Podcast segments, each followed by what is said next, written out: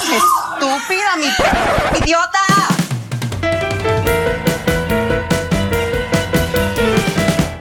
Hola, les damos la bienvenida a un nuevo episodio de Estúpida mi podcast, un podcast del Club de Lectura Iconografías. Hoy como siempre me acompañan Jesús, ¡Oli! Sebas, Hola. mi nombre es Esteban y hoy también tenemos una invitada muy especial que es Laura y ella se va a presentar. Hola, yo soy súper fan de este podcast, o sea, soy como una groupie. ¡Ay, qué bien! Entonces, gracias por la invitación. Eh, mi nombre es Laura Goes, los conozco a ustedes de iconografías. Me encanta escucharlos y súper entusiasmada de estar aquí con ustedes. Y nosotros muy agradecidos con que hayas aceptado esta invitación para hablar hoy con nosotros de un tema muy interesante, que es la representación lésbica en el cine y en la televisión, que es un tema que no queríamos tratar nosotros solos, y bueno, qué bien que tenemos una participante más del club que nos acompaña en un nuevo episodio. Entonces, para empezar, ¿por qué no nos hacemos esa pregunta de qué representaciones lésbicas recordamos nosotros en el cine y la televisión? Bueno, la primera representación lésbica, bueno, no era la primera, además que antes hubo más, pero la que más recuerdo fue Mulholland Drive, la de David Lynch, además muy rara pues, por cierto, una representación lésbica bastante eh, surreal, pero es una de las que más recuerdo como, no de mi infancia, no me la vi en la infancia, pero como que la tengo grabada a cal y canto. Pero además eran las típicas dos mujeres súper sexys que tenían sexo en un mundo súper raro que parecía un ensueño. Yo no sé si era una representación lésbica, pero, pero yo lo leí así y era Thelma y Luis Ah, con Gina Davis y Sí. Susan Sarandon. Es muy Me parecía como que oh, estas dos viejas como que no son solo amiguitas. ¡Véncese ya! Ah, sí. Como cuando uno quiere que, que, que terminen juntas y uno como que les ve como su... Sí. Terminaron juntas. Abajo en el barranco. juntas. que uno espera que llegue el momento en el que... Exacto. Yo, Sí. Esa es la, como la que, más, la que más recuerdo de mi infancia. Sí, yo creo que Habitación en Roma es también como una de las... Uy, ¿Qué es Ay. eso? Güey, nosotros hablando aquí de películas hollywoodenses. Y él va por allá. Habitación en. Roma. El ocaso de la sábana. No, pero, pero esa es una de las películas lésbicas por antonomasia que uno habla con las lesbianas y siempre dicen Habitación en Roma, que es también En Roma, yo no la he visto. es dos chicas que se quedan encerradas en una habitación y es como Me ha pasado, pero con chicos. sexo todo el día.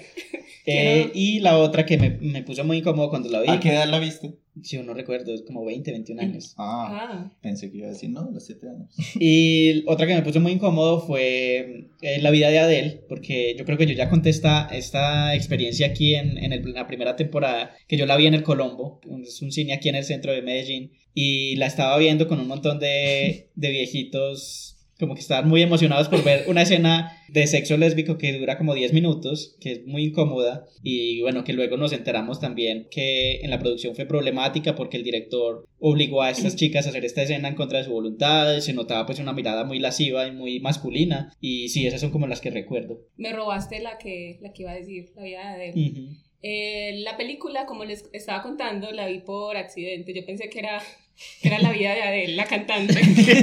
El documental.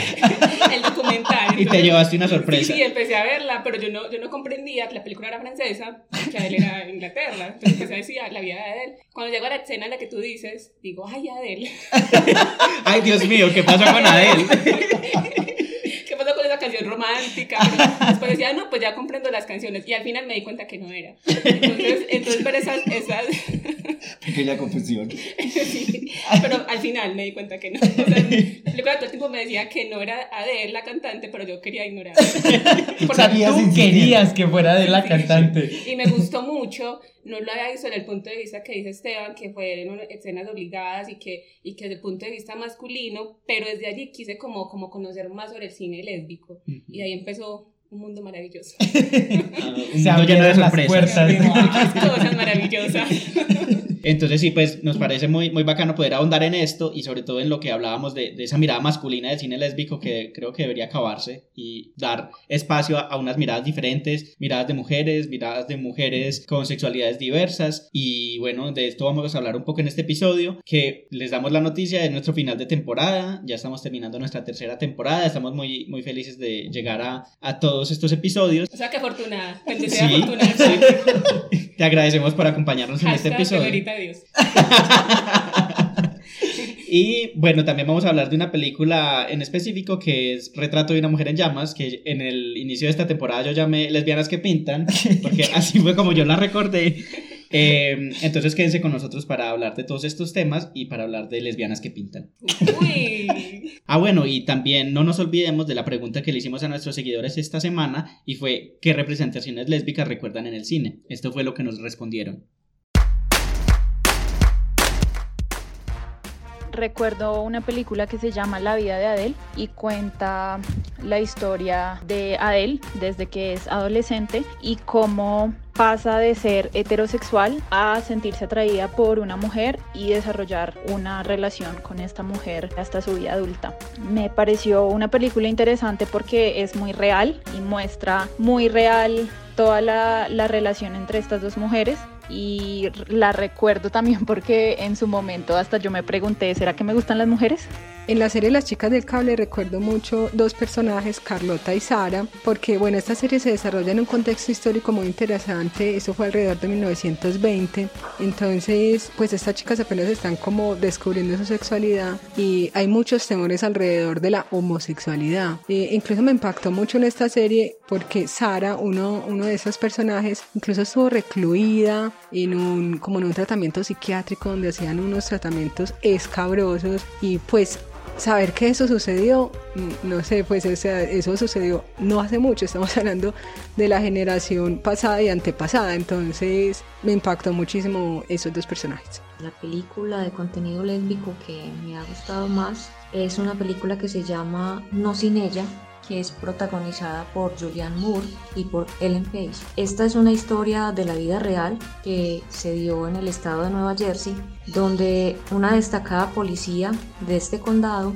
tiene su pareja y le quiere dejar la pensión pues que ha ganado durante tantos años. Pero el Estado se opone a esto por ser una pareja de mujeres. Entonces a Laurel, que es protagonizada por Julianne Moore, le diagnostican un cáncer y ella decide que le va a dejar la pensión a su pareja. Pero el Estado se empecina en que no lo hacen, que no lo van a permitir y entonces a estas dos mujeres les toca emprender una fuerte lucha para lograr que por derecho le dejen la pensión a su pareja. Entonces me gusta la película porque es una evidencia de las luchas que se tienen constantemente a nivel mundial pues por la, por la reivindicación de los derechos.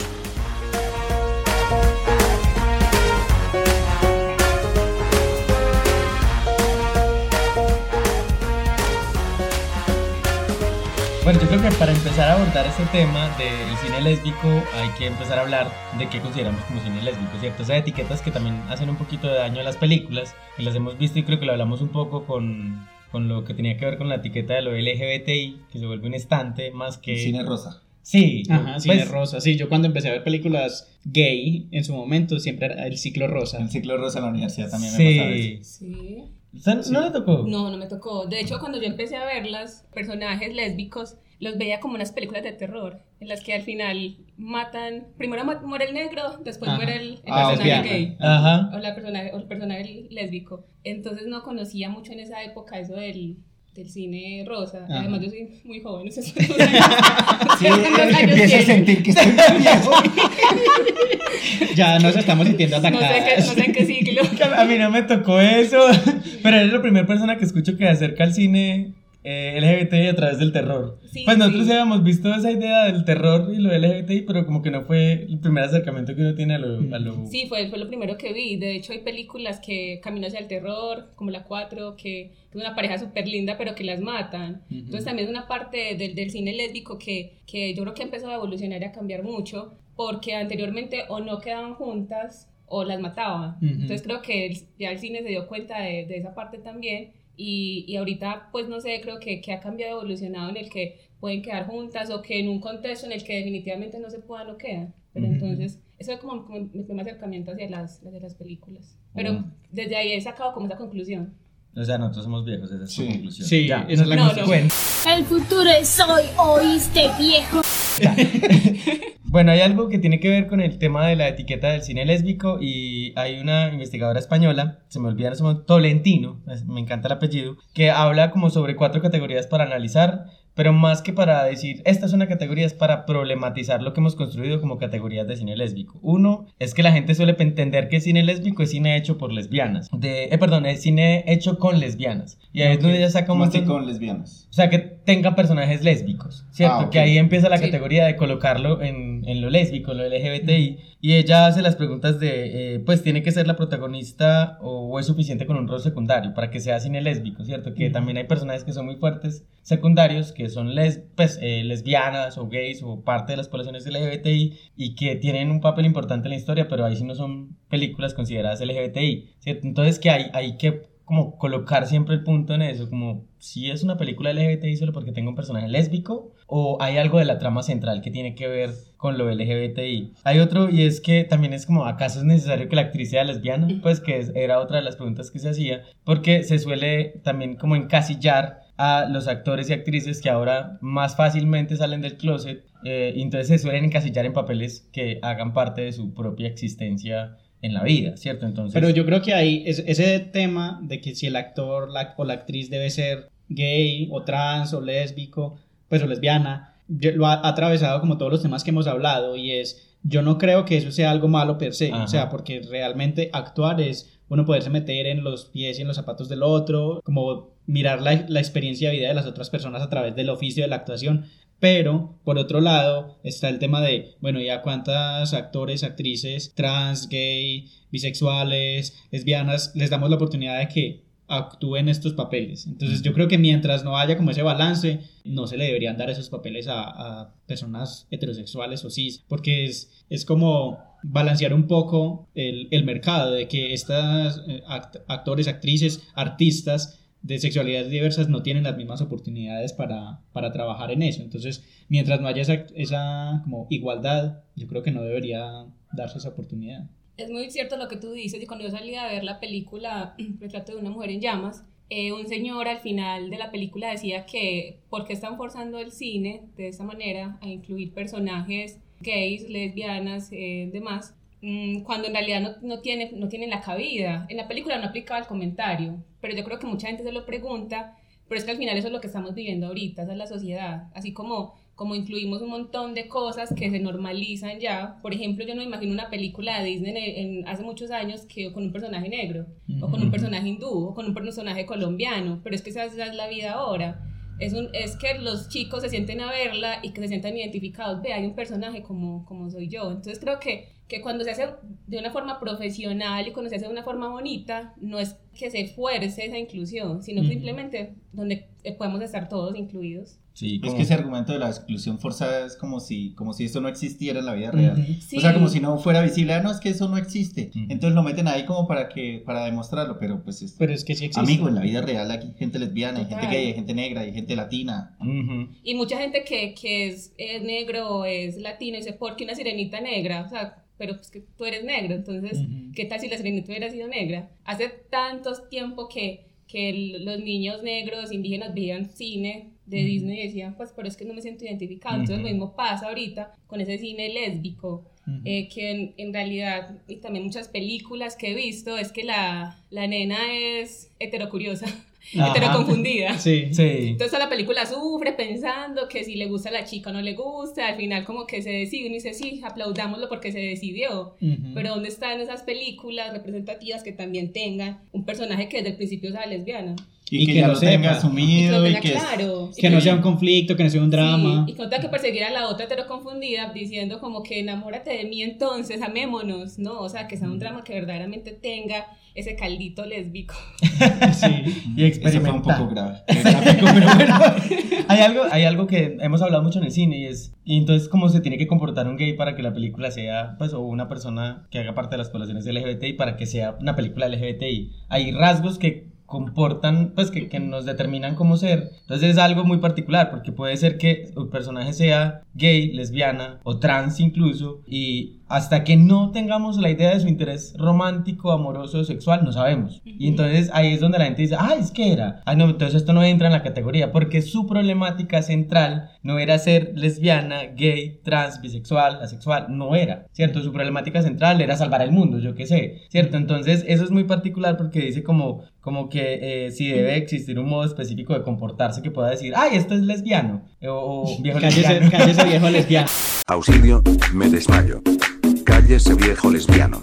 Esto es algo lésbico. no, esto es algo gay. Entonces también como que a veces en esa construcción es que todo el tiempo tenemos la necesidad de construir categorías de cine, pues como que olvidamos que hay otras cuestiones que no tienen que ver con la orientación sexual. Y más se ve ahora que la orientación sexual no es lo único que importa a las personas diversamente, pues, sexualmente diversas. Y yo creo que, que eso tiene que ver con el tema de normalizar estas historias, que no sea solamente, como decía Laura, la historia del drama, porque yo soy gay, soy lesbiana y entonces tengo que descubrirme y eso es algo súper doloroso y que tengo que contárselo a toda mi familia, sino realmente historias donde sean su vida del día a día y que simplemente el ser lesbiano o el ser gay o el ser trans o el ser lo que sean sea parte, algo más de su vida, un, un aspecto más de su vida. Entonces historias donde eso sea parte de la cotidianidad, creo que es lo que hace falta. Y lo otro que hemos hablado también en varias ocasiones es el tema de, de la mirada masculina y es algo que permea todas las formas de arte, la televisión, el cine. El y es-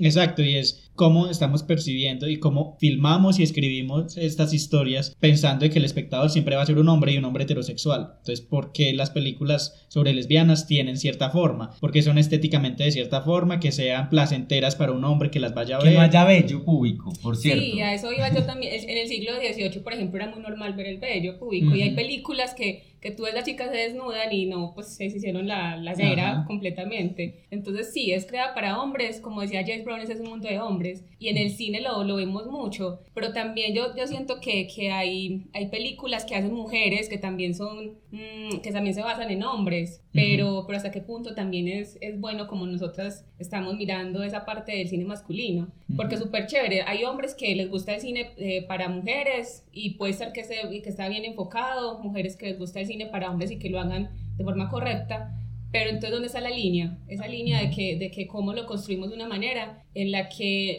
el, el respeto hacia esa historia, porque al final el cine es contar una historia, contarla bien y contarla de una forma en la que le llegue al público, no solamente que, que lo emocione, sino que al final diga, venga, esta película que, que, que me trae, esta película que, que reflexión me trae, porque también pasa esto, en el cine lésbico es al final como la reflexión, lo que les decía a ustedes, me, me obligan a pensar que soy privilegiada ahorita, Ujú. de que me guste una mujer. Pero también está ese cine chévere que vamos a ver sin necesidad de aprender algo, pero entonces el- es donde se mete la parte lésbica ahí. Ujú. Entonces creo que, que, que sí deberíamos de, de exigir un poquito más en esa parte. Hay otra también que, que habla un poco sobre el tema del posicionamiento del cine lésbico que toca lo que ustedes están diciendo y es quién ha construido cine lésbico, ¿cierto? Y para qué, además, ¿cierto? Que, que lo que dice Esteban es muy válido, es el tema de la, de, de la pregunta de ese cine sí responde realmente a lo que es ser lesbiana, ¿cierto? Como, como quién lo ha construido, siempre ha sido basado en la mirada del hombre, lo que tú dices, es como en el siglo XVII las mujeres no tenían vello público, pues amigos, sí, sí tenían, ¿cierto? Y todavía hay mujeres que tienen vello público y todavía hay mujeres que tienen otras experiencias que se basan en cosas completamente diferentes. Entonces ese tema de, de, de la, de, la, de la mirada masculina ha trazado mucho lo que se ha posicionado como cine lésbico. Entonces cuando lo buscan, por ejemplo, en internet, la mayoría de cine lésbico es un cine muy... Cuando hablo aquí de erotizado, no estoy hablando de erotizado desde la mirada femenina, es desde el hombre, ¿cierto? Como el tema de vamos a mostrarle las redondeces para que el hombre mire, eh, los cuerpos esbeltos. Que aparte siempre son mujeres estereotípicamente bellas para Sí, lo que un perfectas. hombre le gusta. No, Ajá. no hablan de la menstruación, por ejemplo, es un Ujú. tema que, que si un, un hombre dice, no, es que no creo que ningún hombre quiera ver una película de dos mujeres y que salga ahí algo de menstruación. Ujú. No es algo tan normal que a todas las mujeres nos pasa, bueno, a todas, a las jóvenes. Sí, pero sí sigue siendo un tema tabú cuando es algo sí, cotidiano. es un tema tabú porque creo que, que, que él dice, no, pues es que yo no voy a ir a cine a ver una película de una mujer menstruando. No, Ujú. no, no pegaría mucho. Y también lo que hablábamos, chicos, es que en las películas lésbicas, eh, cuando está la parte de la escena donde los, las dos chicas están juntas, eh, muestran senos y qué Nalgas. bonito, Sí, nalgas. puras redondeces. Sí, Sí, sí, pero cuando es un hombre, solo muestran el pecho, pecho peludo. A veces las nalgas. A veces, A A veces la, las nal- a nalgas, veces la a nalguita, veces. pero no muestran nada más. Entonces, ¿hasta qué Qué punto las mujeres.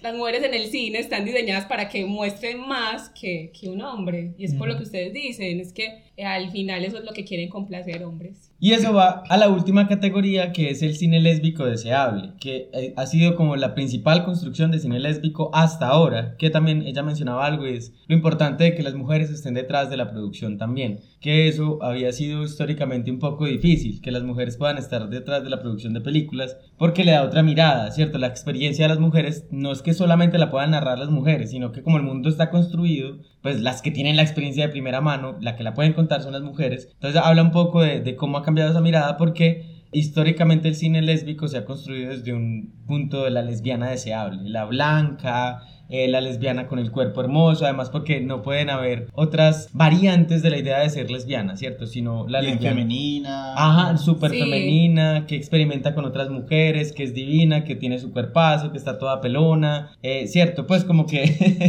Toda pelona. Toda pelona. toda depilada, pues, Ok. ¿cierto? Nuevo término. Sí, que no, que no tiene estrías, Sí, ¿cierto? Que, que además ha experimentado con hombres, eso es otra de los, de los estereotipos, pues que la lesbiana eh, ha experimentado con hombres o que le gustan ambos, pues que no está mal si fuera una construcción desde la bisexualidad bien hecha, sino que ahí está hecha para, pues como para decirle al hombre, ay, mira, esta mujer que desea a otras mujeres, además que las dos están acostando súper hermosas, puede desear hombres también, oh, tú puedes llegar a alegrarles la vida. O a, Entonces, final, o a últimas queda con un hombre siempre y lo otro era experimental Sí, y ya. y la, y la lesbiana queda como mirando hacia el horizonte pensando que la perdió. Ajá. Y también tampoco he visto en, en cine mujeres con discapacidad Ujú. Mm. eh, que, que son también importantes contarlo. O sea, es que no solamente, como tú decías, la chica blanca, la otra pelirroja y... Rubias, menemistas, rubias, todas. sí, Sí. indígenas, negros. Incluso mujeres trans que aman a otras mujeres. Sí, que eso nunca se ve también, que la A gente piensa, sí, la gente piensa como que una mujer trans siempre va, siempre va a buscar hombres y eso no siempre Y es así. eso no pasa,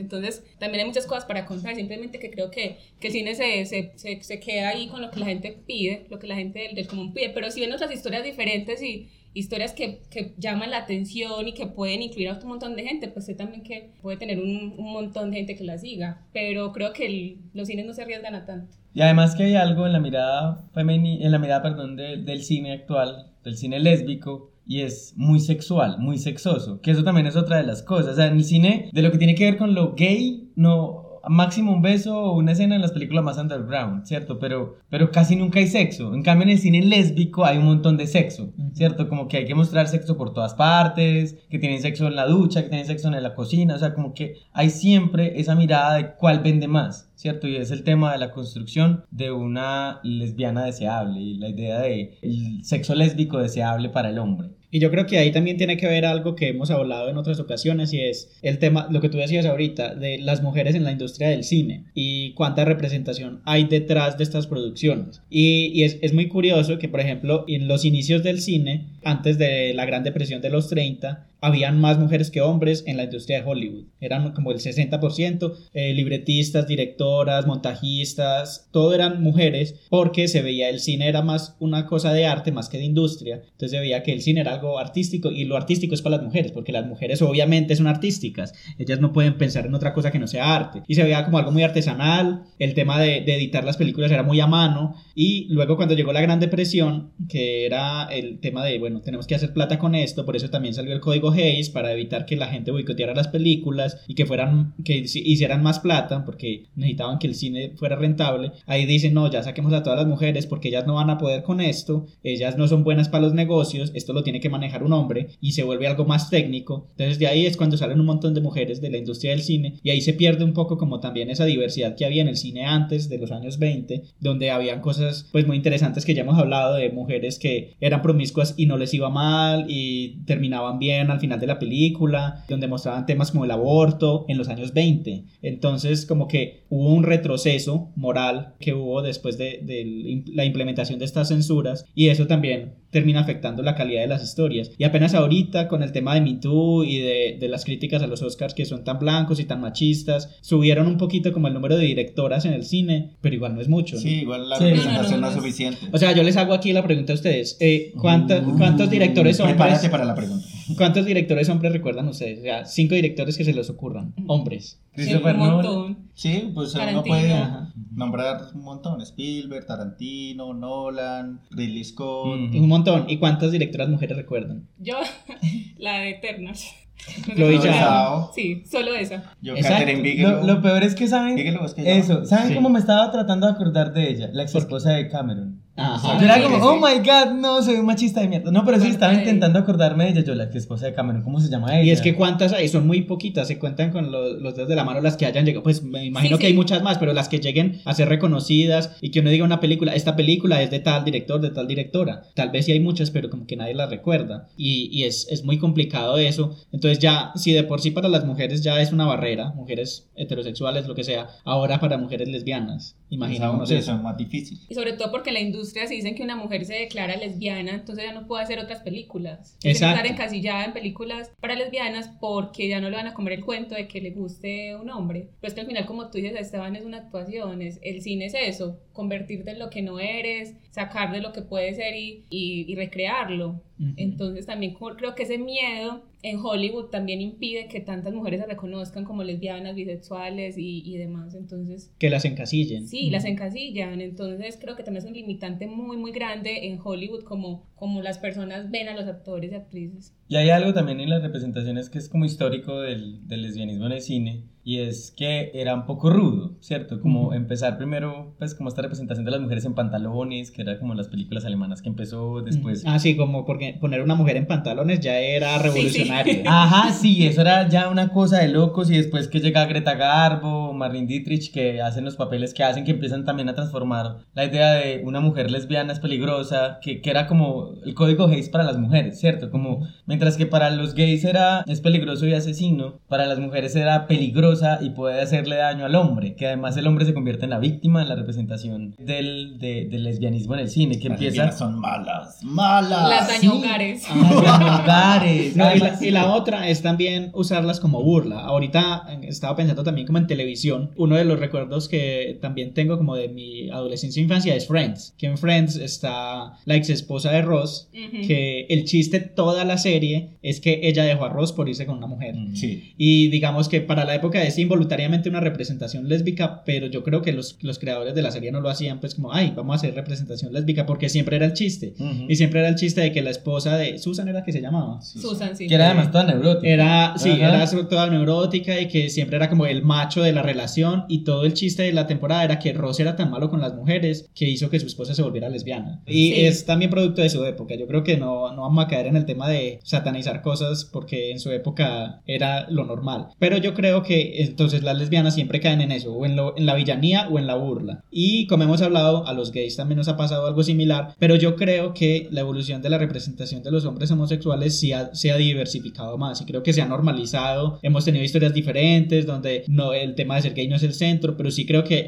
el tema de las mujeres lesbianas sí todavía es como muy centrado en el dilema de ser lesbiana y lo que tú decías Laura ahorita de, de que sales de la película pe- como que el, el- el mensaje de la película es que te sientas orgullosa de, de- de vivir ahora porque antes eran muy discriminadas y es lo que yo les decía ahorita antes de grabar que hay un, un skit de Saturday Night Live en Estados Unidos burlándose como de, de este tema clichésudo de las películas lesbianas y es que son las películas de lesbianas como que llegan al éxito siempre son películas de época, o sea, de épocas pasadas, entonces está Retrato de una mujer en llamas de la que vamos a hablar ahorita, que es en el pasado, en el siglo XIX, está Elisa y Marcela, que es una película de Netflix también sobre unas chicas lesbianas que se casaron en España, creo que en el siglo XX, está Carol, que, Carol, que- hermosa. que también es muy bonita, pero también es del pasado, ¿cuál más? Hay una de una reina, ¿no? Ah, la favorita de Yorgos favorita, Lanthimos sí. Con Olivia Colman, que fue la que le dio el Oscar, y con Emma Stone y Rachel Weisz. Entonces, Bizcochote. Qué rico de Mastón. Sí, qué rico, qué rico Emma Stone.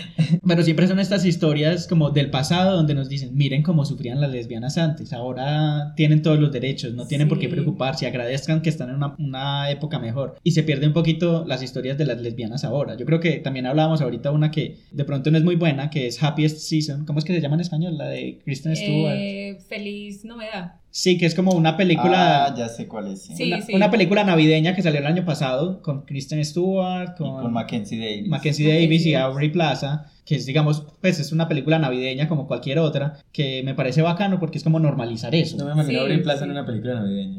Debe ser muy divertido.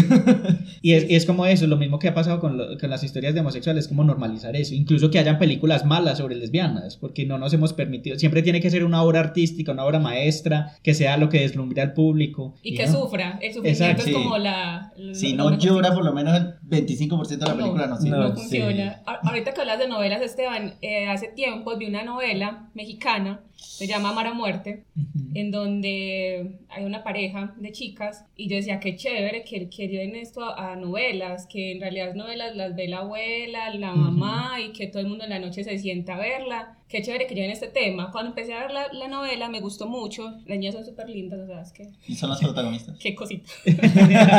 no, no son los protagonistas, pero tienen un papel súper importante. Ah, pero me molestó un poco que, por ejemplo, los protagonistas los mostraban todo el tiempo besándose y acariciándose. Y las chicas, cuando tenían esa parte íntima, Se iba negro. Sí, lo quitaba. Como que el beso, entonces no le mostraban el beso completo, sino como media, Ajá. una. Pero dije, pero bueno, o sea, estamos llevando esas historias a, a las novelas, novelas mexicanas. Y también la trajeron aquí a Colombia en un horario de 5 de la tarde. Entonces dije, bueno, estamos, estamos por buen camino. Aunque me hubiera gustado más en la, en la novela, pero siento que, que se avanzó un poquito allí. Yo también siento que ahorita con lo que mencionaba Esteban, que hay algo muy particular y es que también en las películas que tienen que ver con, con el mundo lésbico, vuelvo a hablar del mundo, la otra dimensión. La otra. Sí, La dimensión lésbica. la dimensión lésbica, el planeta Lesbos. Venga, No, Me lo llevo, mi amor. Déjese llevar a esa Súbase, dimensión, mi súbase. amor. Tú tienes pase VIP. Sube- Súbete al bus. hay algo y es que el sexo entre mujeres es representado como si fuera una obra de arte. O sea, como, Sí. como que es, es, es delicado, es divino, es pintoresco. ¿Cierto? El del hombre es como rata en balde, pues, pero de las mujeres es como divino, pintoresco, artístico. Etéreo. Sí, y, y yo siento que me parece muy particular, como que Es está una música intentando. clásica de fondo. Sí. Sí. Algo así es. Es que, es que creo que se preocupan tanto por hacerlo que, que no quieren rayar entre lo que es una porno Ah. y lo que es una película que, que Ujú. entra normal, pero también deberían demostrar que yo también doy nalgadas, yo Sí, también muerdo. Cachetea. Es que eso es lo que me parece súper particular. Puedes en decir, puedes sí, sí, lo decir. Este Gracias. podcast no es institucional. Pero sí, es eso, como que siento que también se ha configurado una idea de, de- del cine, del cine, del sexo entre mujeres como súper artístico, pues, y como que le quita todo, pues como que lo deshumaniza un poco por partes, pues como que no les pasa nada más allá de tener sexo súper artístico que se puede crear una pintura y una canción. Ya. Sí. Ajá. Si tú las ves y de fondo les puedes poner una Vivaldi y, Y Y ya. suena, sí, y ya. va bien, y va bien. Con el sonido, la música. Es una pintura renacentista. Sí.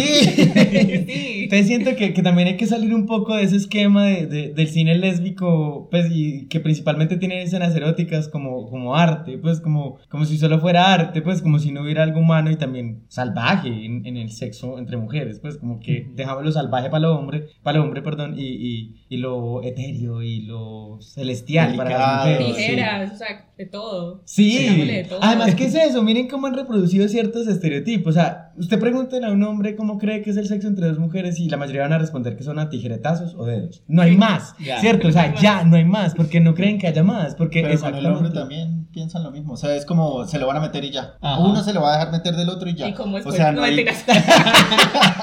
¿Cómo funciona esa vaina? ¿Cómo es? y ya. O sea, no hay más cosas, no se hacen más. Para la gente es solo eso. Pero es por eso, porque eh, se ha configurado una narrativa, aquí vuelve a la etiqueta LGBTI, muy unidimensional, ¿cierto? Y ya, eso es lo único que pasan ustedes. Ustedes solo tienen sexo por el culo y las mujeres solo se meten los dedos y hacen tijeras. Es más, tienen más variedad que los hombres entonces. Entonces, Somos privilegiadas. Sí. entonces, es eso, pues como que hemos configurado una narrativa súper única de qué es la sexualidad también y, y ya, y como que esas casillas todavía, incluso con las representaciones tan grandes que hemos empezado a, a ver, todavía seguimos encasillados en una narrativa única de ser o no ser gay, lesbiana, bisexual o trans. Ahorita que hablas de eso, se me viene a la cabeza esa, serie de Netflix, Sensei 8. Ah, ¿La sí, sí. Las de esa película son brutales, me encantan porque, porque no escatiman en gastos, o sea, si usted lo va a hacer, hágalo Bien. bien. A pero- fondo. Sí, pero cuando yo miro también los directores de la película, sé que hay un trasfondo, los, las hermanas Wachowski. Wachowski. Entonces, también, entonces digo, bueno, ojalá me hubiera encontrado con algo diferente de un director hetero y, y, y chévere, que, que, le hubiera llegado a este punto, pero bueno, es también súper importante que, que, se muestre desde esa parte, pero ojalá que otros directores se animen a decir, venga, hagamos algo bien chévere y hagámoslo real. Sí, ahorita no, no, me había acordado de esa representación, pero también es muy chévere porque es justamente lo que hablábamos, que es una relación lésbica entre una chica cis y una chica trans, sí. que es muy bonita además, sí. y no, no, pues como que no se cohiben de mostrar lo explícito que puede ser también. O el actor que es, es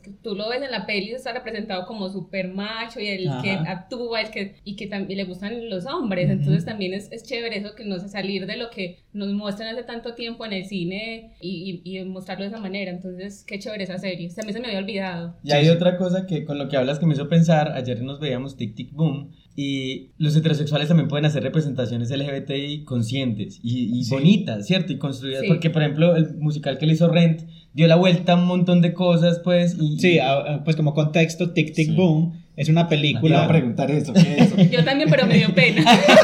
Perdón. Sí, Jesús siempre y empieza yo, a hablar así. Y como... yo decía, sí, sí, Jesús, sí, correcto. Sí, Jesús, sí. yo, te, sí.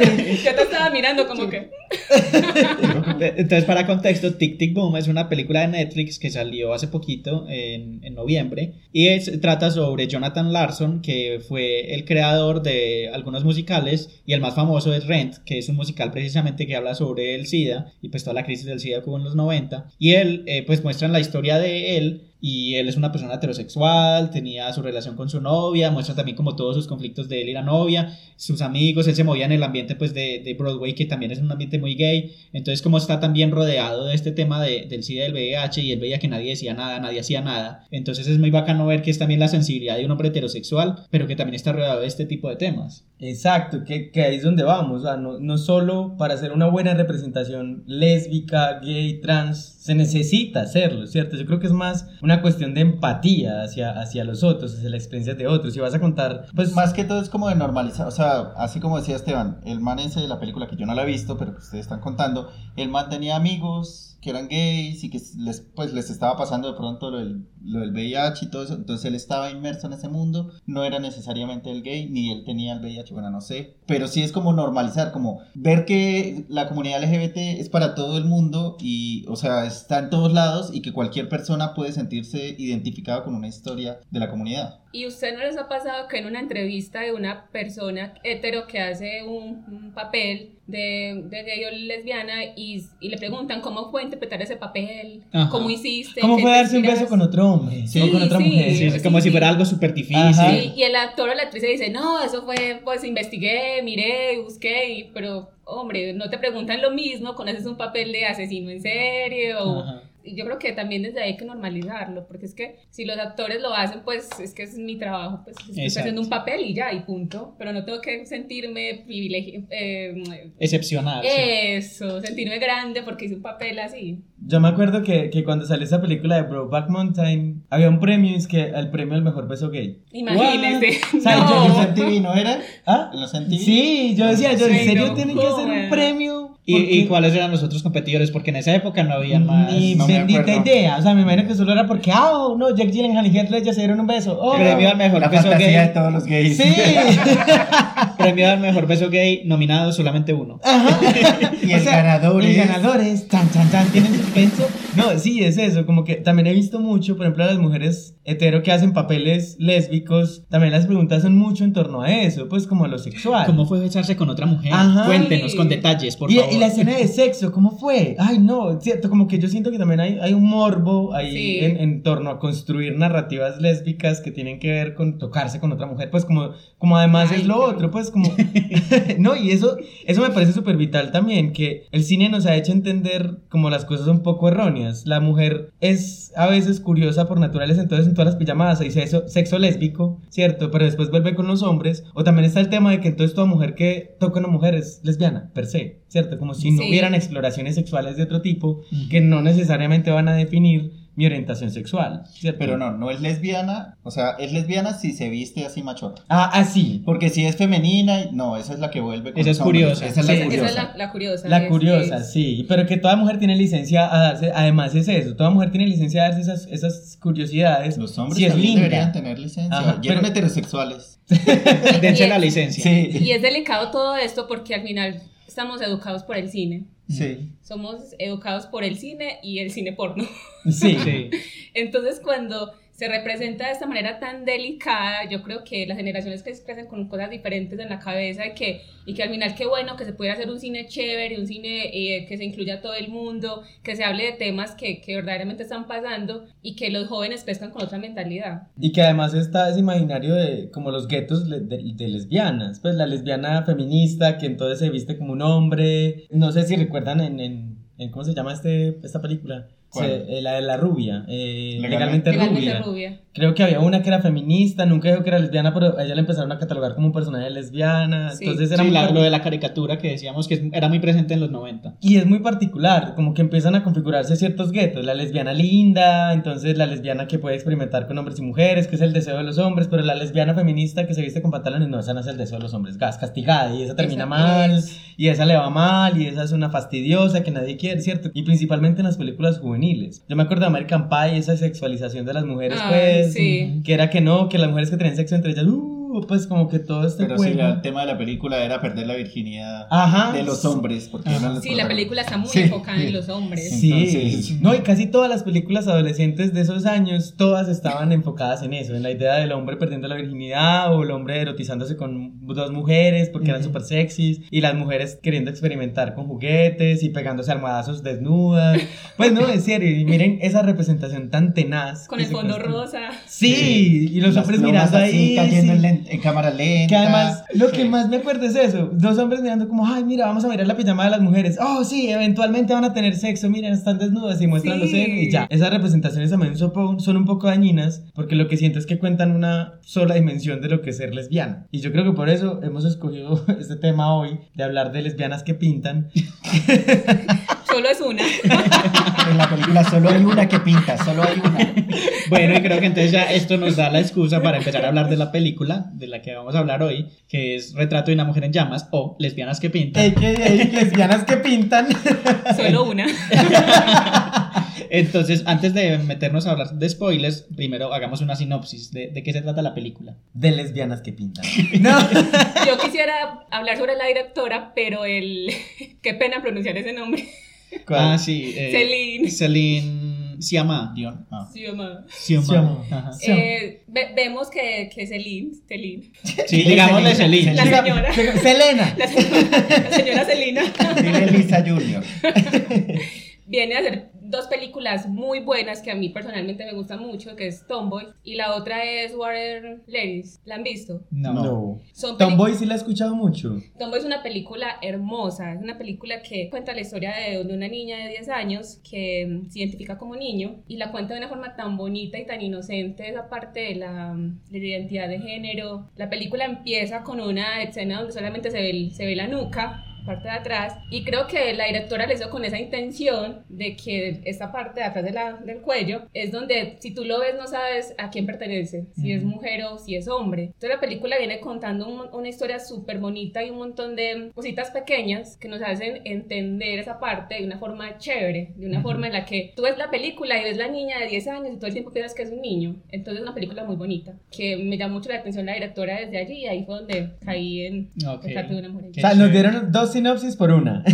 No, pero no hemos hablado de la. de Ay, la de- qué pena. De una mujer en llamas, pero está Me chévere. dejé llevar, me dejé llevar. Pero qué genial. Sí, eso es la Está chévere porque de ahí nos, nos antoja ver más de, más de la filmografía de esta directora. Entonces, antes de hablar un poquito más de, de detalles curiosos sobre la película, ¿de qué se trata la película para que la gente sepa? Bueno, no, la película, yo no soy el que va a dar la sinopsis, es malo dando sinopsis, solo voy a decir, la película trata de eh, una... Esa es la sinopsis. Esa es la de una artista, pues de una pintora que la llevan a... No me acuerdo en qué sitio era de Francia, era Francia, Eh, ¿cierto? Bretaña francesa. Ah, bueno, era ahí. la llevan... 1700. ¡Uy! ¿Pero qué? La dirección de la casa. Alguien, alguien hizo la tarea, Sí, amigos. sí. Y llega, pues llega porque es una, una, va a llamar la señora muy rica, una señora muy rica eh, quiere que le hagan un retrato a su hija, porque además en ese tiempo no existían redes sociales, No efectivamente. existía Tinder. No, no existía Tinder, entonces la manera que los, para comprometían a las mujeres con los hombres para mostrárselas era hacer un retrato y enviárselas a ellos. Entonces, El trabajo tan. Cierto, Sí, pero además que detallista. Entonces llegaba que, entonces, eh, voy a contar así como de tono nea. La pelada llega No, a. no nos robes. Jesús de Nea. La pelada llega a pintarle el retrato porque quieren mandárselo al man, porque el man quiere conocer a la vieja, porque la vieja, las mamá quiere que se comprometan. Y el tema es que la chica no se había querido hacer el retrato porque ella no estaba de acuerdo con ese matrimonio que era arreglado, ella no quería casarse. Entonces ya habían habido varios, varios retratistas que no habían podido hacer el, el cuadro. O sea, como la, la trama de la película es que esta chica que mandaron a hacer el retrato no le van a decir que era una retratista, sino que iba a ser como su compañera de Sí, paseos. La dama de compañía. Ajá. Entonces es chévere porque en esa parte es, es mirar a una persona todo el tiempo para, para memorizar esos rasgos y pintarlo. Entonces ya ahí esa es como la premisa de la historia. Ahorita ya vamos a hablar un poquito más de spoilers, pero antes de pasar a eso, yo como siempre traje mis datos curiosos. Datos La- curiosos con 75, Esteban. 75 páginas de datos curiosos. Pero una canción en esa parte de datos curiosos. Sí, Ah, siempre no. ya- Esa- Esa, esa la canto que para la otra temporada ya la tenemos. Ah, listo, por favor. Y yo creo que aquí en estos datos curiosos van a ser de Esteban y de Laura, porque sé que también eres súper obsesionado con la película y nos Sí. trajiste No, varios. no estamos ahorita, digo hasta la dirección. varios, varios, sí. eh, bueno, sí. Sebas y yo nos vamos a tomar un café. Entonces, bueno, sí, como tú nos mencionabas, la directora se llama Céline Sciamma, o Ay. Sciamma, no sé cómo se pronuncie. Los que hablan francés nos dicen. ¿no? Es una directora francesa, lesbiana, feminista, que como tú nos dijiste ya ha hecho varias películas referentes al tema. Entonces esto también le da como un- una mirada diferente a cómo se va a contar esta historia de mujeres. Además es una historia que está llena de, de mujeres, solamente como un par de hombres. Y sí, un- y los diálogos son, se pueden contar con la mano. Exacto, los hombres casi no tienen líneas de diálogo. Esta directora eh, plasma su idea feminista en esta película sobre amor entre mujeres y que también muestra como relaciones horizontales de poder, porque digamos que son varias mujeres de diferentes clases sociales, porque está la trabajadora, la Sophie, cocinera, Sí. pero no hay una, una relación de como de subordinación, porque se ayudan entre ellas. Sí, sí, es súper chévere esa, esa parte porque, y hablan también de la parte del aborto, Ujú. eh, la menstruación, en esa época que pensamos pues que no se tocaba y no se veía, pero que, y no sé, también una parte de la película que es súper chévere, esa reunión de mujeres en torno a una hoguera y ese canto es poderosísimo. Exacto. sobre todo para ser de la época. También un dato curioso es que la directora y la chica, la rubia, ¿cómo se llama? Eloís, sí, la- Eloís la, actriz se llama Adele Hanel. Adele Hanel, esa lindura, fueron novias. Exacto. Ese era otro dato curioso. Sí, Ay, que te fueron- lo- No, pero compitiendo la competencia de No, los no, datos. pero- Fight. Round one. Fight. Qué bueno que nos complementes, porque sí, ese es un dato curioso. Ellas fueron pareja, pero terminaron justo antes de hacer esta película. Sí, ella la conoció. incómodo hacer una película Ella, con la ella ex. la conoció hace 12 años con Water Laris. Qué pena mi inglés, me perdonas. Agua, agua chicas, algo así. Y la actriz en esa época era un poquito más, no era reconocida. Entonces ya empezó como a trabajar con ella en esa película. Y ya cuando la directora ve esta película que es tan bonita y que se hizo, creo que la, la, la imaginó como en dos años, no sé, no recuerdo muy bien. La llama a ella para hacer este, este papel que es tan, tan importante para, Sí, para, y- el- para la directora Y también. que de hecho la directora hizo, o sea, como que el papel de Eloís lo hizo pensando en ella. Sí. O sea, él no lo podía hacer nadie más. Y pues según ellas dijeron que terminaron pues en términos amigables, que no fue una pelea pues Sí, toca, dramática. Porque no, la película Sí, porque- difícil. Pero, pero sí hay un dato curioso y es que a esta actriz, a la protagonista, le dijeron que se iba a poder quedar con los cuadros que habían hecho durante la película, pero al final estos cuadros quedaron como en exposiciones alrededor del mundo, entonces no se los dieron. Entonces yo no sé si eso es intencional o no intencional, pero sí, se supone que terminaron en términos amigables. Lo otro es que las pinturas que hace Marianne, que es la otra, el otro personaje, que es la que pinta, realmente ella es la lesbiana que pinta, Solo una. son, son pintados por la artista Hélène Delemere, no sé si se pronuncia así, Digamos y, que Suena que sí. Sí, suena sí, que sí. sí. y la actriz que hace de Marianne trabajó mucho con ella para poder hacer todos los movimientos de cuando pinta, cómo pinta, como para actuar realmente como lo hace la actriz. Y las, todas las escenas que vemos cuando están como pintando sobre el lienzo es la mano de la real pintora, o sea, Mm. no es la actriz. Porque además la actriz es zurda, pero la pintora era diestra. Ah, que ese dato no me lo sabía. También eh, la película, la directora hablaba que se hizo y la hizo pensando en esas, en esas pintoras de la época que no eran tan reconocidas. Si ustedes buscan en Google pintores del siglo XIX, siglo XVIII, se llena de hombres, Ujú. se llena de hombres, pero también había muchas mujeres que lo hacían. De hecho, una parte de la película que la que Lois habla de que ella no pinta hombres desnudos porque, Porque no per- podía. Eso, porque no podía. Y que los pintaba de pronto sin, sin anunciarlos porque las obras no se venderían. Entonces creo que también hay un montón de esa época mujeres que pintaban, que tenían que esconder sus obras Ujú. para que, para que no, las, no las bloquearan en el, en el mundo del arte. Entonces también creo que la directora ahí hizo un guiño súper importante para ese tipo de, de pintoras y, y, y- lo obliga a uno a ir a buscar, ir a buscar qué otras habían en esa Sí, eso es muy importante porque esto no solamente pasa en la pintura, sino en la literatura. Creo. No recuerdo de quién es la, la cita que dice como que todas las, todos los autores que dicen anónimo en la historia de la literatura probablemente eran mujeres. Sí, Entonces, esto pasaba mucho también en la, en la pintura, siempre eran como las asistentes del gran pintor, entonces hacían una pintura y estaba a nombre de- del hombre, obviamente. Y esto que tú dices, sí, también como la visión de, de la directora con esto, era que también como deshacerse un poco de la idea de, de lo de las musas en, en el arte, porque ella dice que la musa no es simplemente un objeto pasivo que está ahí, como que, ay, es la inspiración, ella es mi musa, sino que, que ella quería mostrar era que la, la musa de la que se inspiraban las obras también hacía parte de la creación de las obras, porque Eloís también forma parte, vea, quiero que me pinte así, quiero que me haga así, voy a cambiar esta posición, quiero que usted me vea como un sujeto, entonces como que decir que el objeto del que se hace la obra no es simplemente un objeto pasivo, sino que las musas también hacen parte de la historia de la creación. la pone a pintar en toda la película. Yo como que mi apague. Exacto. pinta esto, pinta Y la aquello, parte, pinta la parte esto. la que le dice como, eh, no me gusta. Y ella, maldita. Bueno, a mí tampoco me gusta. Pues vamos a pintar. Sí, Exacto, entonces es esa visión del arte de que hay que como reconocer la creación artística también de las mujeres, tanto como artistas como, entre comillas, musas de inspiración. Y bueno, yo como para empezar a hablar de spoilers, terminamos con los datos curiosos. El tema de, de esta película sa- salió en 2019, pero aquí a Colombia apenas llegó este año, yo creo, en Sí, 2021. este año. Sí, cuando la cuarentena empezó. Fue retrasado por Ujú. todo el tema de coronavirus y en el 2019 era favorita para ganarse eh, la Palma de Oro en Cannes, pero le ganó Parasite, que ese año se llevó todo. Sí, se llevó todo. Pero sí, pues para que vean como la calidad de la Pero, película. pero ganó mejor guion. Bueno, hay otros datos curiosos que no voy a dar ahorita porque tienen spoilers y los doy más adelante. Alerta, Entonces, yo creo que ya, ya con esto podemos irnos a la sección de spoilers para hablar de lesbianas que pintan.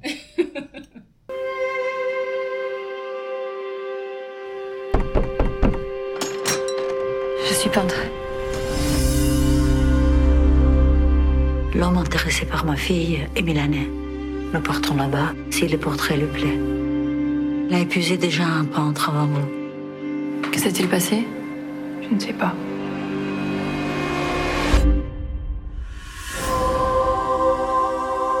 Elle vous attend. A mí me llama mucho la atención cuando vi la película y empecé a investigar la época, porque la película creo que fue eh, ambientada del siglo XVIII, terminando, empezando siglo XIX, cómo era el lesbianismo en esa época. Entonces, eh, no se hablaba mucho del lesbianismo porque pensaban que las mujeres no teníamos ese deseo sexual, entonces que dos mujeres puedan estar juntas pero sin desearse, Ujú. sin que pasara nada. Entonces, también creo que hacerla en esa época, hacerla ambientada en esa época también es súper fuerte porque, porque muestra ese deseo. De hecho, la película muestran que el primer beso se da como en, el- en la hora y 20 más o menos, Ujú. pero todo ese tiempo está como esos, esa, Esa tensión. Esa tensión sexual, como que quiero. Entonces también qué rico que narren esa, ese tipo de, de cosas. Y eso que tú mencionas eh, de, de que la gente no pensaba que las mujeres pudieran tener sexualidad entre ellas, también influyó, bueno, esto es en Francia, pero por ejemplo en Inglaterra influyó mucho en la creación de estas leyes contra la homosexualidad en la época victoriana de la reina Victoria. Era legalmente ilegal el sexo entre hombres. Legalmente ilegal. ¿Qué? Esto es un arconismo. Sí. Como encontrar una pestaña lo que nunca tuvo ojos. La poesía de sí. Esteban. Bueno, era, era, estaba en las leyes que era ilegal el sexo entre hombres, pero el sexo entre mujeres no, porque a la reina no se le ocurría que las mujeres pudieran tener sexo entre ellas, pues que ya no sabía cómo tenían sexo. Sí, no, se- no se lo imaginaba. La señora. Exacto, entonces digamos que ahí es, es como irónico, pero tuvieron la suerte las mujeres de que no fueron Sí. perseguidas legalmente porque a la gente ni siquiera se imaginaba, ay, como así, ¿Cómo, cómo van a tener sexo dos mujeres? Y es eso de imaginarse esa sexualidad, me parece una visión muy bonita la de la película. Sí, súper chévere. De hecho, también hay una parte en la historia que muestra que las mujeres, el- la llamada histeria, Ajá. que las mujeres tenían un monstruo dentro en el útero que cuando no tenían bebés despertaba. Entonces iban al, al médico para que le generara un orgasmo para que esa histeria se acabara. Sí. Entonces, eh, eh, también qué chévere. Qué mala época para estudiar medicina. Pero qué, sí, buena, qué buena época para ser paciente. que venga, estúdieme a mí. Venga, Sura. Ese es servicio para Tengo histeria. Pero sí, de eso se trata mucho también el, el, el psicoanálisis cuando empiezan a hablar de esto, de, de que las mujeres son histéricas es porque les falta estimulación sexual y de ahí surge también el invento del, del vibrador. Sí, Es eso. para curarle la histeria a las mujeres y por eso también cuando se- eh, la operación para sacarle el útero a las mujeres se llama histerectomía. Histerectomía. Sacarle lo que les da la histeria. Eh, ay. Uy. Uy. Hay algo que a mí me gustó mucho de la peli fue el- lo íntimo. Pues creo que es muy común en las películas francesas que haya como un grado de intimidad bastante grande, pero que empieza a construirse incluso desde la mirada de ella como artista exterior, ¿cierto? Que estaba intentando como captar todos los detalles de la otra para poder pintarla y después ya eso va pasando a otro plano, pero siempre hay una mirada desde ella hacia la otra, ¿cierto? Como hacia, hacia el personaje, eh, no me acuerdo el nombre de la rubia menemista. eh, Elo- Eloís y Eloís. Mariana es la pintora. Que era eh, la mirada de Mariana, Marian, perdón, a, a Eloís, Mm. ¿cierto? Que, que era una mirada un poco intimista, de, de saber cómo desarmarla un poco para saber quién era. Y eso me pareció también muy bonito y, y siento que era una mirada que sí le, le resta un poco esa idea de, de lo erótico por lo erótico y ya, como dos mujeres que se van a erotizar porque, ajá, porque los hombres la quieren ver, sino que, que le das un sentido diferente, como es porque la está mirando, la está, ¿cierto? La está como, como captando con los sentidos, eso me pareció muy lindo. Y esa escena, esa escena cuando es la- el primer paseo que van a ir y que ella la quiere ver porque no la ha visto nunca y la quiere ver y ella empieza a caminar adelante y se quita la capucha y ella como solo le veo la oreja, maldita sea. Déjeme ver más. Sí. Esa me, me pareció muy poderosa esa escena porque no es, o sea, no es nada morboso, sino es como tengo la curiosidad de ver cómo es, quiero saber quiero ¿Quién es conocerla, también? quién es. Y esos silencios que en realidad no, no es que no apliquen, porque es que la Eloís viene de, de un convento Ajá. donde todo el tiempo fue monjas y quién sabe cuántos eh, silencios hi- hizo allá de penitencia, entonces verla y estar en, en silencio y la otra también mirándola, creo que también aplica mucho para la época, o sea Ujú. que, que al final también es súper chévere que, que muestren algo que es real, que lo Ujú. que pasó, o sea, no irse más allá. Y son silencios que hablan mucho también, porque Ay, es como sí. silencios que uno dice, están gritando, estas viejas están gritando por dentro para poder decirse algo. Y lo ¿Cómo que será, Esteban, que te enamoren así ahorita? es muy difícil, es muy difícil. Con las miradas. Bitch. Pero lo que tú decías, lo que tú decías Jesús ahorita también de, de esa mirada del artista, tiene que ver mucho también de la filosofía de la directora, de, ¿cómo es que llama la señora? Celine. Celine, Celine. digámosle Celine. Celine. Eh, Porque así se llama. Digámosle así porque así se llama. la filosofía de ella es precisamente lo que hemos hablado de cambiar la mirada masculina del male gaze por un female gaze, una mirada femenina, porque el hecho de ser mujer no significa que no hagas cine con una mirada masculina. Hemos visto también Sí. mujeres directoras que, como eso ya está tan interiorizado en la sociedad, siguen haciendo películas con una mirada pensando que el espectador va a ser un hombre. Pero lo que ella intenta hacer en sus películas es esa mirada femenina y, y hay algo muy bonito y es como que ella dice que la, en la mirada masculina trata de objetivar a la mujer o al objeto del deseo, es siempre un objeto, verla como algo inerte en lo que me inspira a mí. Pero la mirada femenina para ella es dotarle de sentido a ese objeto, o sea, subjetivizarla, hacerla sujeto. Y lo que tú decías de, de- la pintora, de Marianne, es eso, ella no la quiere ver solamente como algo que voy a pintar, sino ella tiene que ser alguien para mí, para yo poderla pintar. Tiene que tener sentido, tengo que conocerla, es un sujeto. Entonces es muy bonito eso también de, de, de dotarle de sentido a lo que normalmente es como, ay sí, unas lesbianas que son muy bonitas y se ven ahí dándose, dándose besos. Y sabes que ella eh, hablaba de que no quería esa, parte que tú estás hablando, de que ella no le puso banda sonora a la película. Si ustedes ven al, el- a la mitad tiene la parte del canto y al final tiene Vivaldi, pero en la película que dura dos horas y algo, Hay muy poca música. eso, no hay música, porque ella quería, lo que estás diciendo de esta manera, que no se perdiera esa parte, era de, de concentrar, hacer que nos, que nos concentráramos tanto en esa historia que se estaba contando y no ponerle esa música que de pronto fuera a, a distraer, aunque también con esas, eh, con esas imágenes y esa fotografía que yo Ujú. paro la película y siento que es un cuadro. Sí, unas postales. Sí, Sí, sí, qué lindo. Entonces también siento que, que atrapa inmediatamente a contar una historia tan linda como esa. Es una historia demasiado bonita, que es el romanticismo, que también hay. Y es, eso que mencionas, bueno, es, ahorita diciendo lo del tema de Vivaldi, que es también una canción que ella le enseña Sí. como en la mitad de la película. Sí, que es, es- a la última parte es Vivaldi, el- las cuatro Las estaciones, cuatro estaciones. verano. Y ya le hablaba sobre la, la parte del... del el cambio de las estaciones. Sí, sí. De hecho, entonces ese era uno de mis datos curiosos que tenía de spoiler y es que al final, como esa escena de Eloís viendo la interpretación de las cuatro estaciones de Vivaldi llorando, esa escena dura 2 minutos 27 segundos y donde nos enfocamos en ella, en esa reacción, a mí me evocó mucho a la escena final de Call Me By Your Name, donde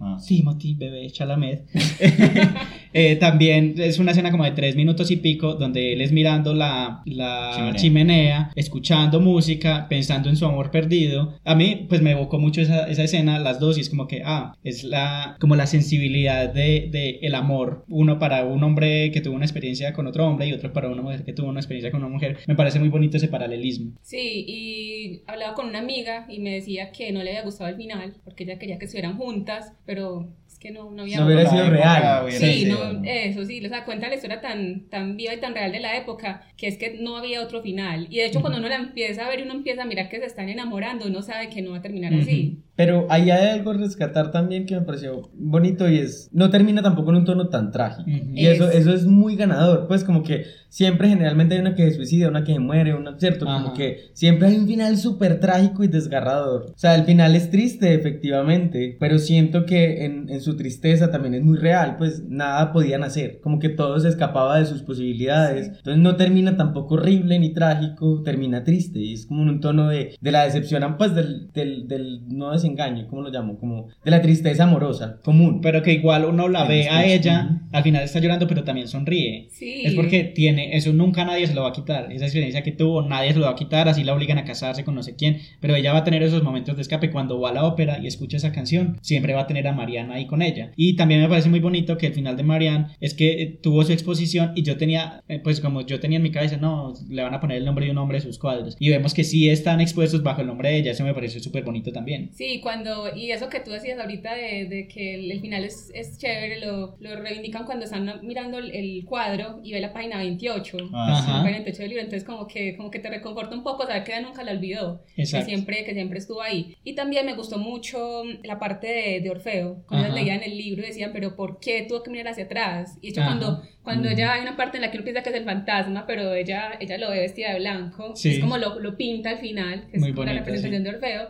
y ella al final mira para atrás y es como ya dejarla ir. Ajá. Entonces, es una película, no, me encantó. Esa parte es también es muy bonita, sí, porque toda la película también está una, una simbología es lo de Vivaldi y otra es la historia de Orfeo y Eurídice, que toda la película están como Hablando volviendo hacia de- eso. sí. Y, y sí, el, el otro dato curioso tiene que ver con eso y es que durante toda la película ellas se tratan de vous en francés, que es como el usted, es el trato más formal entre, entre las personas. Y en la única persona en que se tutean, en la única escena en que se es esa al final cuando se va a volver y ella le dice tú, pues la trata de tú y es porque así se, así se tratan en, el, en la historia de Orfeo y Eurídice, que me parece muy bonita como Sí. esa, esa como re- rememoración de la, de la leyenda. Yo creo que también hay algo muy bacano y es pues como la unión femenina. O sea, siento que la historia se centra en el romance de ellas dos. Se centra en el romance de ellas dos efectivamente, pero también como lo que está alrededor. Y lo que está alrededor es mujeres, Ajá. ¿cierto? Y Sí. sus experiencias como mujeres. Porque está también la mamá, la mamá también tenía aspiraciones propias, Sí. están las empleadas de la casa, lo que tú dices de- del aborto y cómo las llevan y las ayudan y ese canto pues en ese ca- en el campo es muy bonito, Sí, es hermoso. esa unión de mujeres es muy linda. Y en la parte del aborto, cuando es, no sé si, si, si se fijaron que, que ella está en el proceso de aborto y hay un niño, Hay un bebé Ajá. al lado. y hay un bebé, bebé al lado y, la, y eh, Lois le dice eh, a la pintora, La Mariana. a Marian, que, que mire, que, Que mire, mire. porque es que es algo que, y que, y que al final el aborto es real y, Ujú. que, y que mire lo que está pasando, que es un proceso de las mujeres también. Ujú. Entonces, no, amé esa película. Es muy linda. A mí esa escena cuando ellas empiezan a cantar en el como en ese campo me recuerda también a una película que vimos con Jesús, no sé si este año o el año pasado, se llama Aquelarre. Este año. Ha sido tan largo este año, pero sí este año. Este, este, este tanto. 2023 Sí. ha sido tan largo.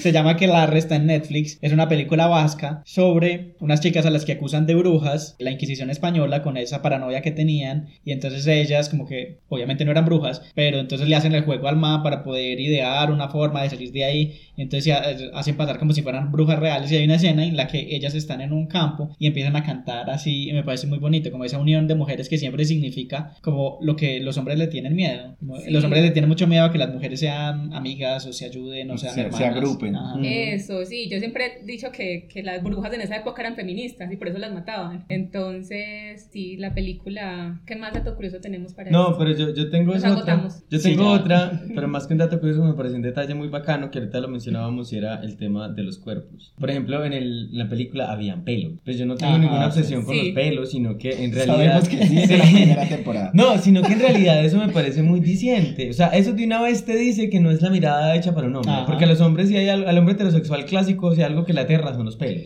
Exacto, tú y yo vimos- la fuimos a ver a cine y yo me acuerdo que la gente era como, ay, sí, súper lindo el amor de mujeres y cuando se van a besar y todo eso. Y hay una escena en la que no sé si es Mariano o Eloís, tiene el, la- el brazo, brazo. así levantado y se ve que tiene pelos en las axilas y nosotros sentimos ahí mismo la reacción de los hombres como, ay, gas, ¿qué, qué, qué es eso? Y Una mujer Marian, con pelos. Marian también cuando tiene el periodo, Ajá. que la muestra Ah, que sí. sube y- ahí yo vi inmediatamente la comparación con la vida de Adele, porque las chicas de Adele sí eran así súper depiladas, esbeltas, el, el ideal masculino. Entonces aquí sí se nota esa diferencia entre quién está detrás de la cámara. Y eso me pareció genial, pues ganador también, como hablar un poco de, de- de cuerpos, pues que finalmente eran hermosos, pero cuerpos pues que también tenían unas cuestiones que salen un poco del heteronormado o de la idea de el De la sexo mujer, per- sí, de la mujer teniendo sexo. para el hombre. Para el pues hombre. como dos mujeres teniendo sexo para el hombre, pues como que no, aquí era dos mujeres que estaban teniendo intimidad, pero una intimidad construida, que eso es lo otro, pues no, no, no es que la típica película vamos a experimentar, no, es construida, ellas tuvieron que construir esa intimidad que tenían. Ujú. Entonces eso me pareció también muy lindo y siento que ahí es donde hay otra mirada, fue toda una vivencia, por eso yo se demora tanto, como una hora en el primer beso, es cierto, es porque lo que no intenta mostrar es que hay una construcción de las relaciones entre las mujeres, no es solo como nos miramos, nos comimos, nos fuimos, ¿cierto? Sino que es toda una experiencia de, de la construcción de una relación y me parece muy bacano. Que uno ya pide que se besen, por Dios, bésense. ¡Bésense, maldita sea!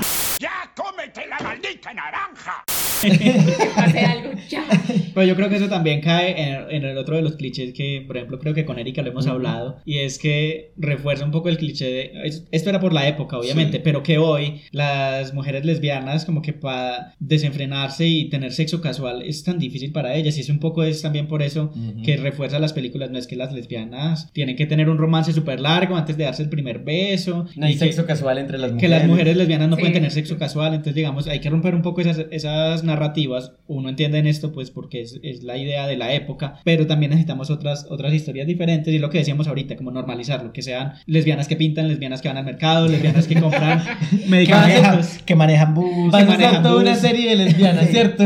porque las La lesbianas, antología. las lesbianas hacen de todo, como cualquier persona. Ujú. Entonces eso, eso es importante y creo que también como diversificar las historias de lesbianas. No todas las lesbianas son blancas, rubias, menemistas, europeas. Hay Ujú. lesbianas trans, hay lesbianas negras, indígenas, como tú decías. Y creo que también hay narrativas que si bien se, se enfocan en estas épocas, en épocas antiguas, ahorita también hay otras representaciones interesantes. Eh, No las he visto, pero sí eh, me las han recomendado mucho. Pues YouTube me las recomienda. Que son, hay dos series. Una que es Dickinson, sobre la escritora Emily Dickinson. Muy buena, sí. Y es, es sobre, pues como eh, la representación de Dickinson, pero como con un toque moderno, porque ponen música moderna y es como los escritores de esta época eh, hablando de este tipo de temas y es como desinhibirlos y mostrar también como diferentes representaciones de, de, de lo que podría haber sido. Y la otra es Gentleman Jack o Caballero Jack, que es basado también en la historia de una chica, bueno, una señora como Lord en, en Inglaterra, no recuerdo si es en el siglo XVIII o XIX, que tenía tierras y era muy poderosa y se vestía como hombre y era muy famosa porque tenía relaciones con mujeres precisamente porque no era ilegal para las mujeres tener sexo con mujeres. Mm. Y es, creo que es de HBO Max y es también como mostrar estas diferentes narrativas de, bueno, en el pasado tal vez no era lo mejor, pero también habían cosas que pasaban. Sí, y también pasan ahorita. Yo creo que las películas que se, se enfocan mucho en la antigüedad y creo que ya al final dicen, no, es que no hay nada que contar ahorita, Ujú. solo en la antigüedad porque sufrían y pasaban por un montón de cosas, pero también tenemos un montón de historias para contar, como vos decías, mujeres que conducen, mujeres que pintan, mujeres que hacen. Sí. Lesbianas que pintan. Lesbianas, eso. Sí. Entonces que también se puede contar una historia tan común, historias tan normales y que también van a, a llegar al público. Yo les tengo, la, incluso en ese, en ese orden de ideas, un recomendado, un libro que se llama Mujeres que se empotraron hace mucho. Es de Cristina Domenech y es muy bacano porque son historias reales, reconstruidas, o sea, historias que ella sacó de algún archivo por allá de los archivos ocultos de Europa de mujeres que se empotraron hace mucho. Lesbianas, Mm. empoderadas, que eran capaces de... de Ella me copió la idea, ¿sí ves? Sí, Mujeres exacto, que. Mujeres Ah, sí. que. Y hay algo muy bacano en ese libro, es que te lo cuenta como de chisme, además. ¿Cierto? Mm. Como si fuera un tabloide de farándula, pero de la farándula de los siglos. Como, ay. ¿sabías que Conchita se comía no sé quién? Y es muy bacano Se porque, Conchita. porque siente Conchita con- ¿Qué creen que le gusta Conchita? La concha. Pero es muy bacano porque siento que lo que intenta hacer es eso, como mostrar que mujeres lesbianas han existido toda la vida, entonces Toda como que y, y rebeldes han existido toda la vida. Entonces, ese libro me gustó mucho de mujeres que se empotraron hace mucho. Bueno, y yo creo que con esas recomendaciones tan interesantes, porque ya tenemos más productos para ver, eh, nos vamos a ir a hablar de algunas conclusiones.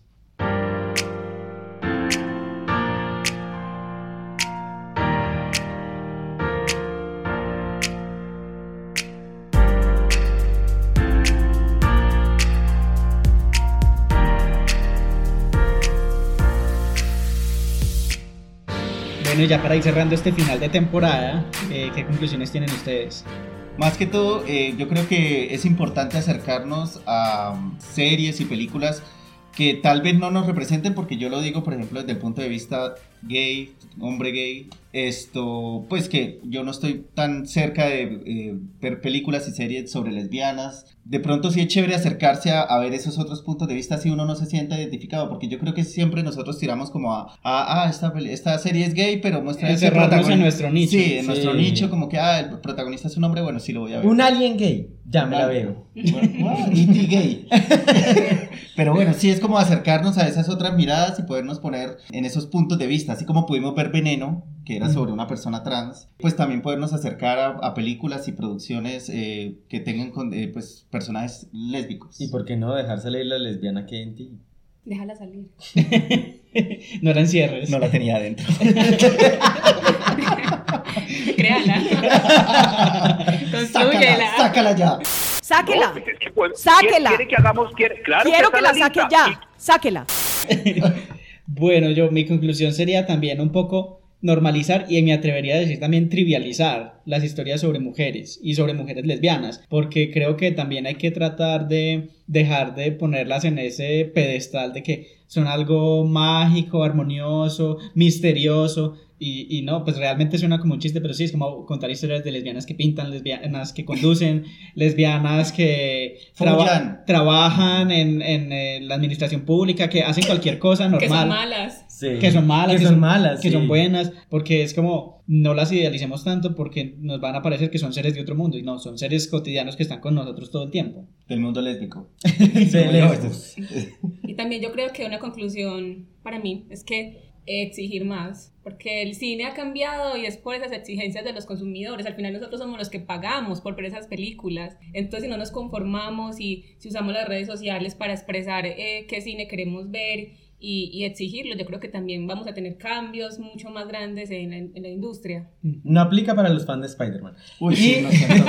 No pidan, no pidan. No pidan tanto, por favor. No, y hay algo también que yo creo que en ese orden de, de ideas de lo que dice Laura, y es, hay que pedir también que el cine se transforme un poco para empezar a quitar esa mirada masculina, porque esa mirada es la que nos ha impedido un poco ver otras representaciones del lesbianismo. Pues como, no sé, eh, está la, la lesbiana trans, ¿cierto? Que poco nada se habla de eso. Eh, están las representaciones que no son necesariamente femeninas, ¿cierto? Pues como que siento que hay que expandir un poco la mirada, que no sea solo para el ojo del macho, ¿cierto? Sino y que hayan directoras, libretistas, Eso. editoras, de todo. y que también una persona heterosexual pueda hacer cine que tenga estas temáticas, pero siempre y cuando tenga como la sensibilidad de saber desde dónde lo está construyendo, no es de un estereotipo. Entonces, Sí, si no que- sabe, pues pregunte. Exacto, Sí. construyalo con otras personas, ¿cierto? Pero, pero es también como, como una persona puede construir cine siempre y cuando entienda de qué está hablando. Y y yo creo que una de las cosas es empezar a quitarnos esa mirada masculina o macho que hay siempre puesta detrás del cine.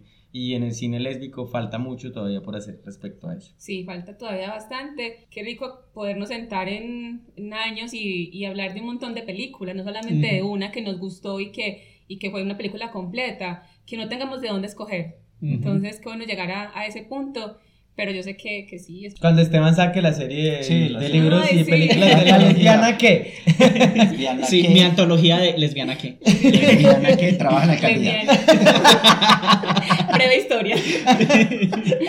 Y bueno, yo creo que ya con este episodio tan especial y con una invitada tan especial a quien le agradecemos, terminamos esta temporada. Espero que nos sigan acompañando. Vamos a sacar más temporadas. Nos vamos a dar un descansito. Les voy a dar vacaciones. gracias jefe. Que sean buenas. Navidad, si no lo demando. Que Sí, nos sí, paguen. y ojalá tenga liquidación. pues. Prestaciones, por favor. Sí. Y bueno, no, muchas gracias por acompañarnos. Les recordamos que estamos en redes sociales, en Facebook como Club de Lectura y Iconografías, en Twitter e Instagram como arroba estúpida podcast. Recibimos recomendaciones, felicitaciones, regalos de Navidad, aguinaldos. eh, El que pide generalmente soy yo. Esta vez no. y muchas gracias por escucharnos. Gracias por la invitación. Qué ricos estos espacios en donde podamos hablar y, y compartir todo este mundo maravilloso, como decía Jesús. Entonces, gracias chicos. Espero que en otra oportunidad me inviten. Obvio. Claro, que sí, van a haber más partes sobre este tema. Y recuerden también compartirnos, estamos en todas las plataformas, en Spotify. Compártanme, compártanme. Comparto. Compartan nuestro, nuestros episodios, estamos en Spotify, Apple Podcast, Google Podcast, estamos también en YouTube. Y bueno, ya con esto nos despedimos. En el fondo hay una música que es subliminal que hace como que comparta, comparta, comparta, comparta. Y usted va a compartir. No seas hombre. Si no comparten los próximos 10 minutos, La va a llamar. la va a llamar, sí. Siete años de mal sexo. Oh, comparta. En serio, comparta. Chai.